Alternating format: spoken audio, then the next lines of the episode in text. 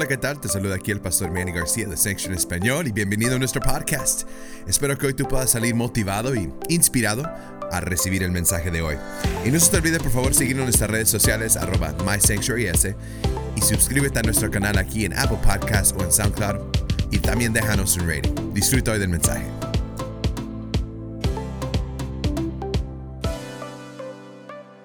Queremos darle la bienvenida a aquellos que nos están mirando en línea, ya sea por Facebook, en su celular, donde quiera que estén. Iglesia, les damos una bienvenida en esta mañana. Un fuerte aplauso para ellos. Como mencionaba hace ratito Pastor Manny, hoy no está. Ah, si le preguntas, ah, preguntan a nuestra nena Mandy, dice, he's in Colorado preaching. Ah, está en Colorado, ha estado predicando cada todos los días desde el 4 de julio, así que regresa hoy, pido que oren que regrese con bien um, y ya me toca break, porque cuatro días corriditos ya lo voy a entregar a mi Andy así cuando llegue. um, pero hoy comenzamos una nueva serie y me encantan las nuevas series, excepto cuando se llaman gente loca y a mí me toca predicar la primera. Dice mi Annie, mi amor, en julio vamos a hablar de gente loca. Awesome y tú vas a predicar el primer domingo. Great. Okay? Así que gente loca, y tú dirías, ok, nos da risa, right? Estamos hablando, ¿por qué? Porque hay gente, diferente tipo de gente, hay mucha diversidad, hay gente que nos hace la vida loca y hay diferentes cosas que enfrentamos en nuestras vidas. Y hoy te voy a hablar bajo el tema cómo lidiar con gente difícil, cómo tratar con gente difícil, cómo aguantar a gente difícil, la cualquier palabra que le quiera sustituir a lidiar. ¿Cómo es que vivimos nuestra vida cuando tenemos a gente difícil en ella? ¿O solamente yo? Thank you, Ilse.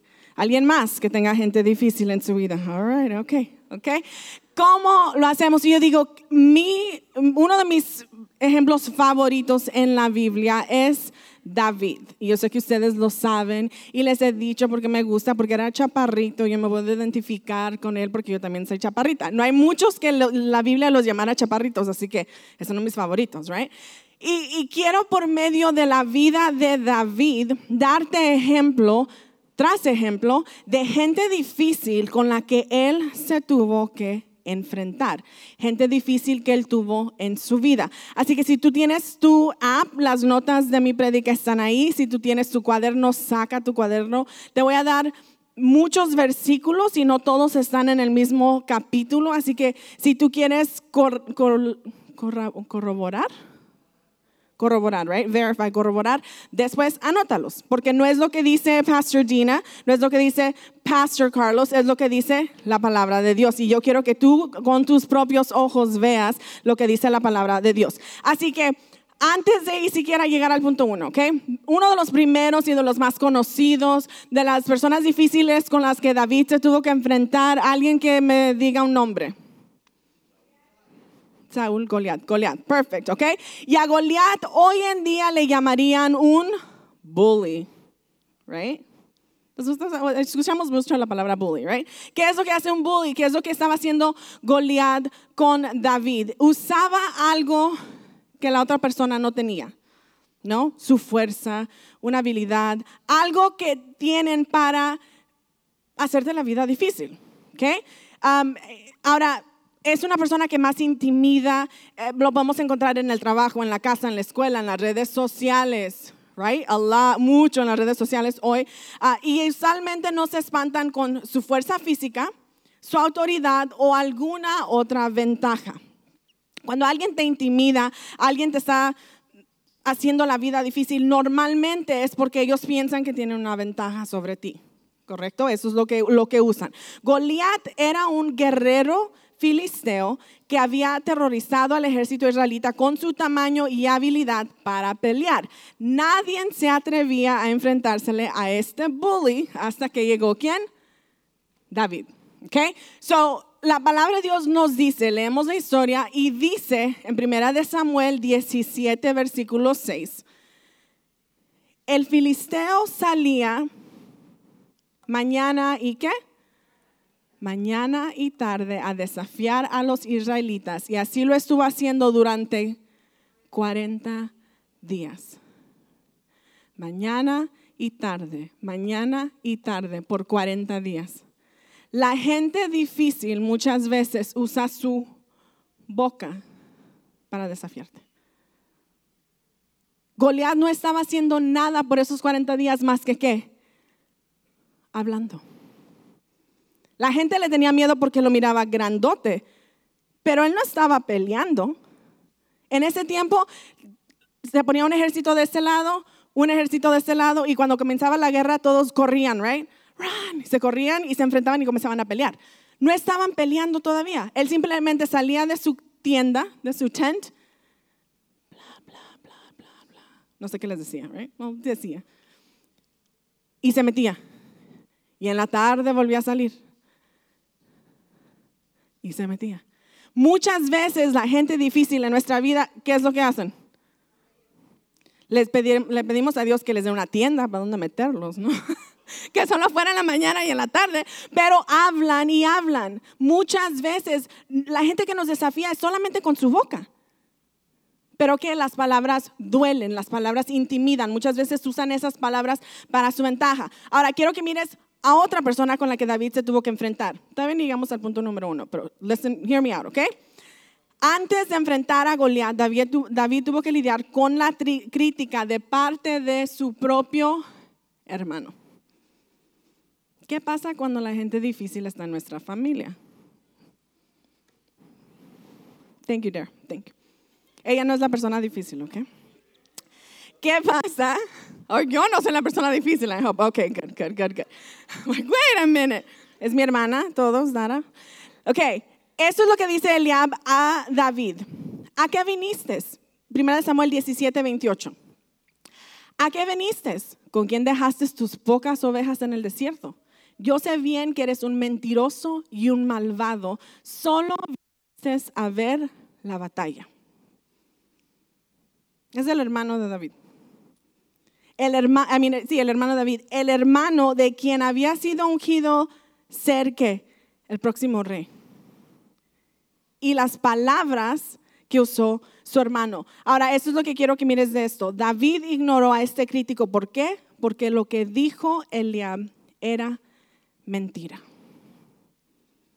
Hay veces que nosotros nos molestamos tanto por esto y no es verdad no permitas que esto, que cuando digo esto es cuando la gente habla, cuando ponen cosas en Facebook, cuando te dicen cosas a ti, you get it, right?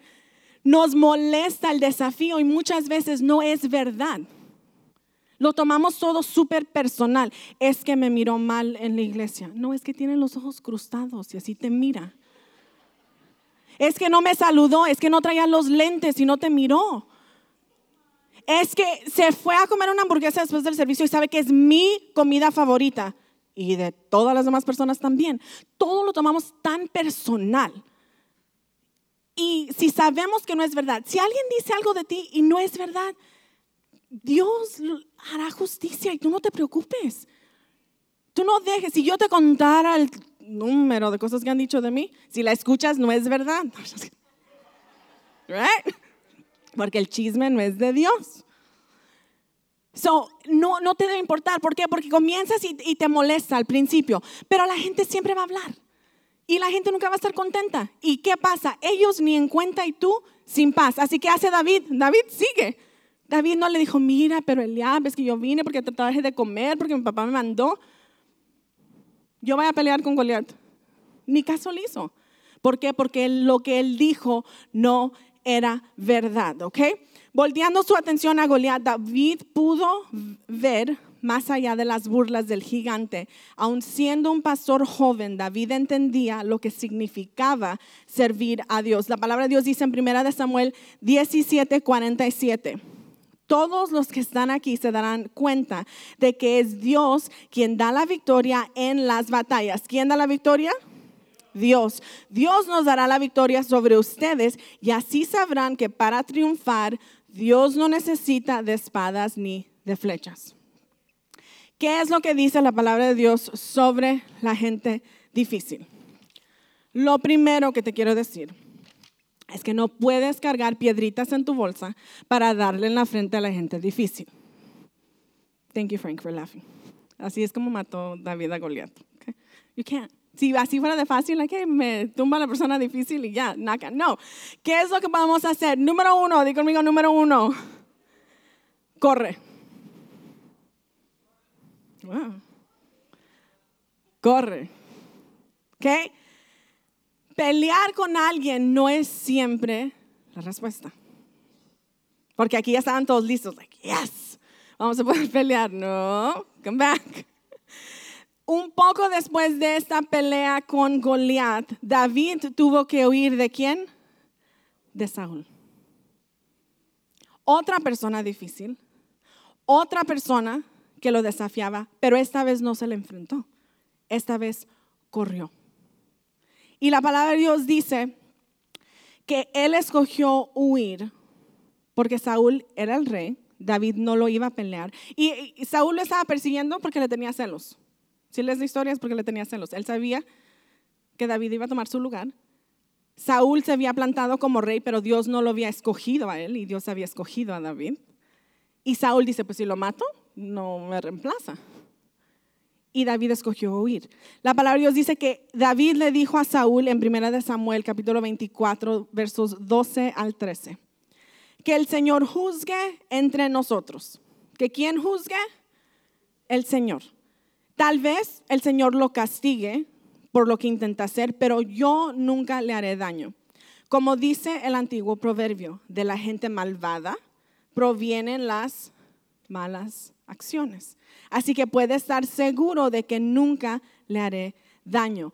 Hay veces que necesitamos huir de las personas difíciles. Y no es por miedosos, sino que es sabio alejarte de una situación de la que no te puedes proteger. Si alguien me quiere hacer el mal, yo no me voy a quedar ahí para que lo hagan. Yo me tengo que alejar, ¿correcto? Me tengo que separar. Ah, Kimberly Jones Pathier dice que hay gente que tienes que amar, pero desde el balcón lejos, right? Todos nos gusta el balcón porque puedes mirar, pero están allá y tú estás acá. Hay gente que vas a amar, pero de lejitos. ¿Por qué? Porque te tienes que separar. Tener barreras es saludable.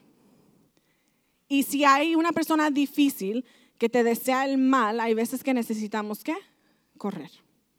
¿Qué más dice la palabra de Dios? Número dos, aguanta. Di conmigo, aguanta aguantar al enojado. Más tarde en la vida de David, los amalecitas atacaron y destruyeron a Ziklag. Se llevaron a las mujeres y los hijos de los hombres de David. La palabra de Dios dice que lloraron a más no poder. Entendiblemente los hombres estaban enojados, pero en vez de enojarse con los amalecitas, se desquitaron con David, culparon a David. La palabra de Dios dice en 1 Samuel 36, David ahora se encontraba en gran peligro porque todos sus hombres estaban muy resentidos por haber perdido a sus hijos e hijas y comenzaron a hablar acerca de apedrearlo. Pero David encontró fuerzas en el Señor, su Dios. ¿Están bien? ¿Están conmigo? Muchas veces la gente desquita su enojo en nosotros. Y aunque hay veces que sí tuvimos la culpa y necesitamos disculparnos, muchas veces simplemente fuimos el blanco más cercano. Y entendiendo la situación, hay veces que aguantamos.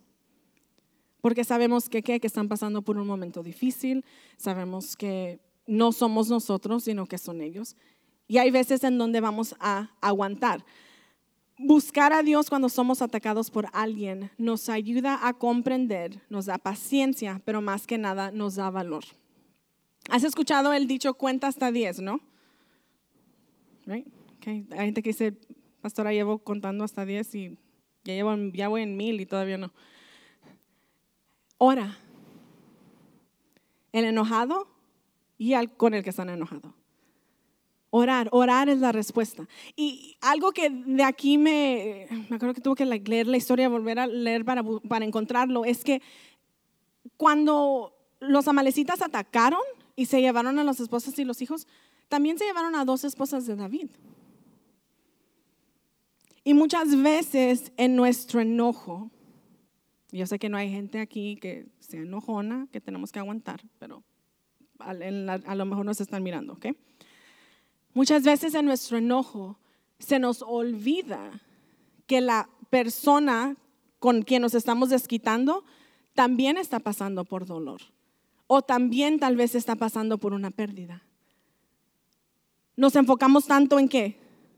En nosotros.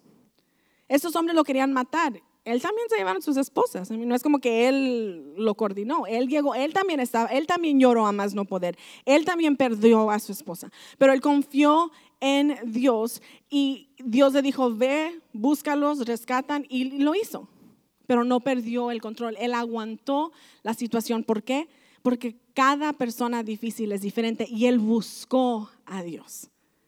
En vez de explotar como ellos, en vez de apedrarlos como ellos querían hacer con él, él simplemente aguantó. So, una de las cosas que vamos a hacer es correr. Otra de las cosas que vamos a hacer es aguantar. Y lo número tres es mira. Ahora sí dice Pastor Manny, agárrense. Agarrémonos, right? Mira en el espejo. La persona más difícil con la que tenemos que lidiar es nosotros mismos. Y si somos honestos, muchas veces, muchas de nuestras dificultades son causadas por nosotros mismos. Nuestras reacciones, nuestro carácter, nuestro pecado. Y David era como nosotros, ¿correcto? Cometió adulterio con quién? con Betsabe. Y no dejándolo ahí, dice, pues lo voy a arreglar. Y mandó matar a su esposo Urias, pensando que podía arreglar. ¿Y qué hizo? Hizo un problema más grande. Muchas veces nosotros, pensando que podemos encubrir o arreglar, hacemos un problema más grande. Cuando lo que tenemos que hacer es que lo que hizo David arrepentirnos. Tenemos que ser confrontados con qué? Con nuestro pecado. Y hay veces que es un pastor, hay veces que es un líder, hay veces que si realmente vamos delante de Dios y decimos, Señor, ayúdame, porque estoy batallando tanto. Dios te lleva al espejo. Y ahí es donde tenemos que hablar con nosotros. Y esos son los que duelen, ¿no? Yo les he compartido que en veces que dice, Señor, pero es que cambia mi esposo. Y escuchas la vocecita que dice, pero tú haces esto. Pero Señor, cambia mis hijos. Y yo tengo que cambiar primero. Muchas veces tenemos que mirar. No es, no te estoy tirando que la gente es difícil solamente eres tú, pero hay veces que sí somos nosotros. Hay veces que queremos poner culpa donde no hay. Hay veces que estamos en el resultado de lo que pasó. ¿Qué pasó con, David cuando estaba lamentando la pérdida de este hijo, no? Él estaba llorando, pero fue el resultado. Él cometió un pecado y ¿qué pasó? Perdió a su hijo. Hay veces que nuestro pecado nos trae un resultado, una consecuencia. Hay veces que no la miramos y hay veces que es súper evidente. So, mirar en el espejo. David dice en 2 de Samuel 12, 13, he pecado contra el Señor. Y creo que eso es lo más importante. Reconocer primero contra quién hemos pecado. Y muchas veces cuando nosotros aceptamos nuestra culpabilidad, lo demás se va arreglando. ¿Por qué? Porque si esta relación está bien, estas relaciones van a estar bien. Muchas veces todo está, disculpen la expresión, patas para arriba, porque nosotros estamos patas para arriba. Nuestro mundo está al revés. Tenemos que arreglar esto antes de que esto se pueda arreglar. Si yo estoy bien con Dios, estoy bien con mi esposo. Si yo estoy bien con Dios, estoy bien con mis hijos. Podemos tener problemas, pero al final del día voy a estar bien. ¿Por qué? Porque yo estoy bien con Dios. Ese es el centro, eso es lo que importa, eso es lo que mi enfoque tiene que ser así primero. No tratar de, enfocarme todo en mi esposo, todo en mi hija. ¿Por qué? Porque entonces yo quedo vacía.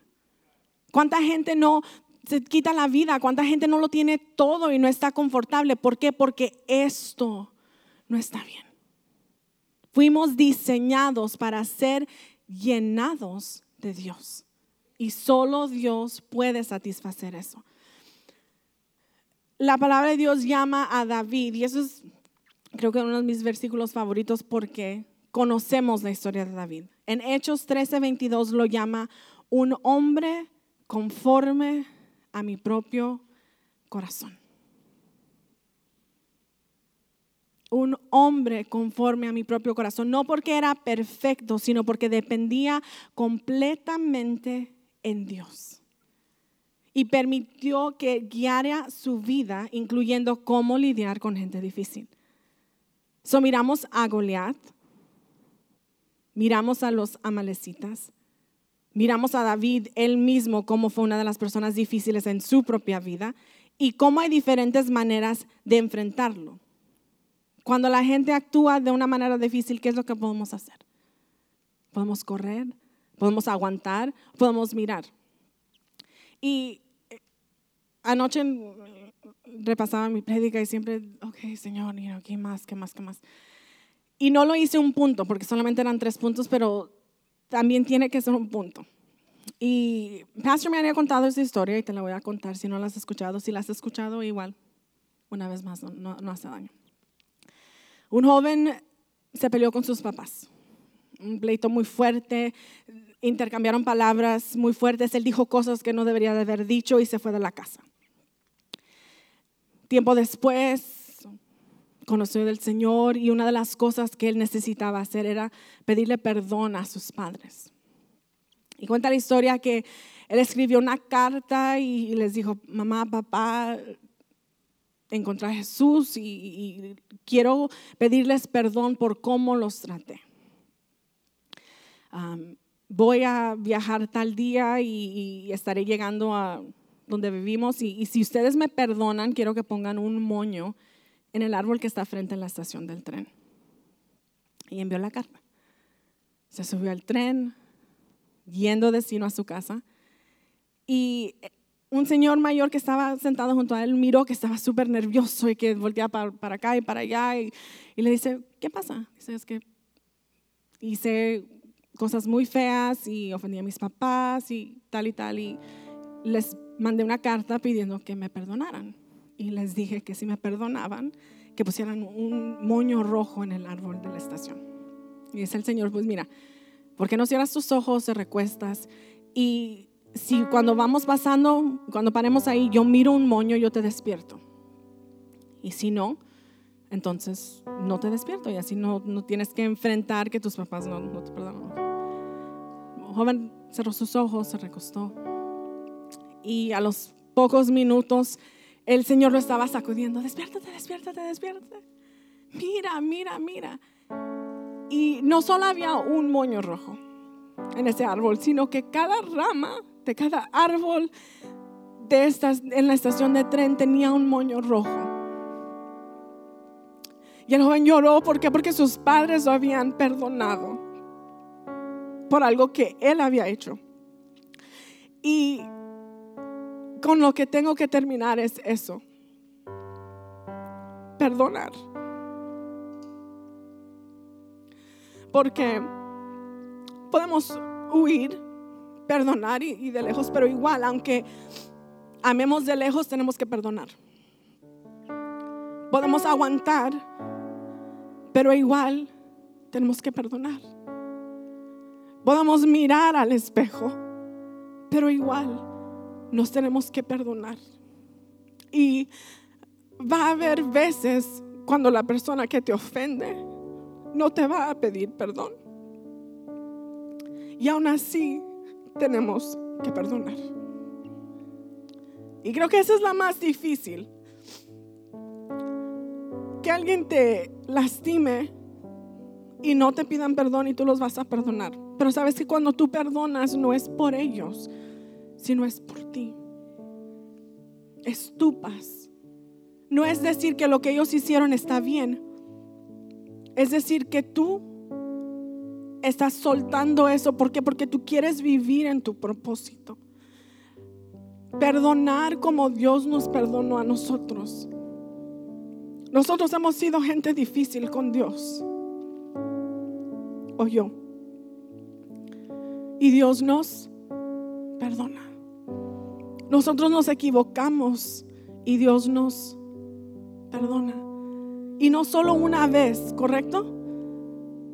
Porque muchas veces con la misma piedra nos tropezamos. Y Dios siempre está ahí.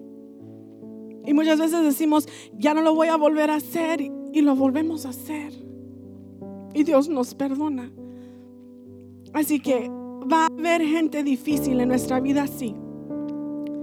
Y déjame decirte que hasta que llegue Jesús, esta prédica no es gente loca y cómo eliminarla, no, es como vivir nuestra vida. Tenemos que tener barreras saludables, sí. Va a haber veces donde tenemos que poner distancia, sí. Pero creo que esos tres puntos, igual, sin perdón, de nada nos sirven. Es tiempo perdonar a la gente difícil. Y no te lo digo solamente de dientes para afuera como algo que es súper fácil. Yo entiendo, yo entiendo que es difícil. Y yo entiendo que duele. Yo entiendo que tal vez tú llevas cargando con algo por años. Pero es tiempo de perdonar. Porque solo así es como podemos entrar a nuestro propósito 100%. No hay nada peor que algo que te falte. ¿No has hecho un rompecabezas? Uno de esos grandototes. Y se te pierde una, una pieza o unas piezas. ¿Qué pasa? No está completo. Muchas veces la pieza que falta en nuestra vida, en nuestro rompecabezas, es el perdón. Y hasta que no lo demos, está completo. Está la escena linda, está completado. Ese es el propósito de Dios. Gente loca, va a haber. Gente difícil, la hay. Pero podemos tomar el ejemplo de David en nuestras vidas, en cómo lidiar con los Goliaths, con la familia, con el rey Saúl, con la gente que nos rodea en nuestro trabajo, con nosotros mismos y en cómo llevar una vida victoriosa. ¿Por qué? Porque nosotros amamos a Dios y a nuestro prójimo. ¿Por qué? Porque Dios primero nos amó a nosotros. Ponte, sobre, ponte tus pies ahí donde estás. I almost made it without crying. Almost.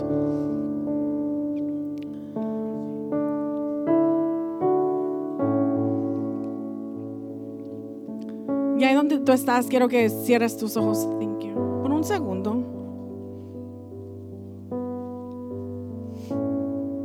Quiero que pienses en lo que es, esta palabra significa para ti. Toma en cuenta que lo que tú le sacas va a ser diferente de lo de la persona de a un lado y de la persona que está atrás. Dios nos habla a todos de maneras diferentes. Pero ahí donde tú estás, quiero que pienses un momento en lo que tú necesitas hacer. En tu vida, en, la gente que te rodea, con la persona difícil que te venga a la mente. Y, si no viene nadie, que bueno, gloria a Dios, me da gusto. Pero muchos de nosotros tenemos a gente difícil con la que necesitamos aplicar esta palabra de hoy.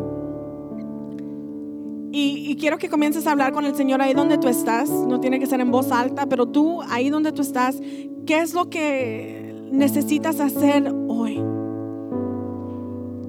ya sea poner una barrera saludable, ya sea aguantar un poquito más ah, y comprender el lado de la otra persona, ah, ya sea mirarte tú en el espejo o, perdonar. Y quiero que le pidas a Dios que te ayude. Porque no podemos hacer ninguno de estas cuatro cosas sin la ayuda de Dios. Y ya sea, Señor, ayúdame a establecer barreras Señor, ayúdame a aguantar. Señor, ayúdame a perdonar. Y sabes que Dios te ayuda. Dios viene y te da lo que necesitas. Pero tenemos que pedirlo.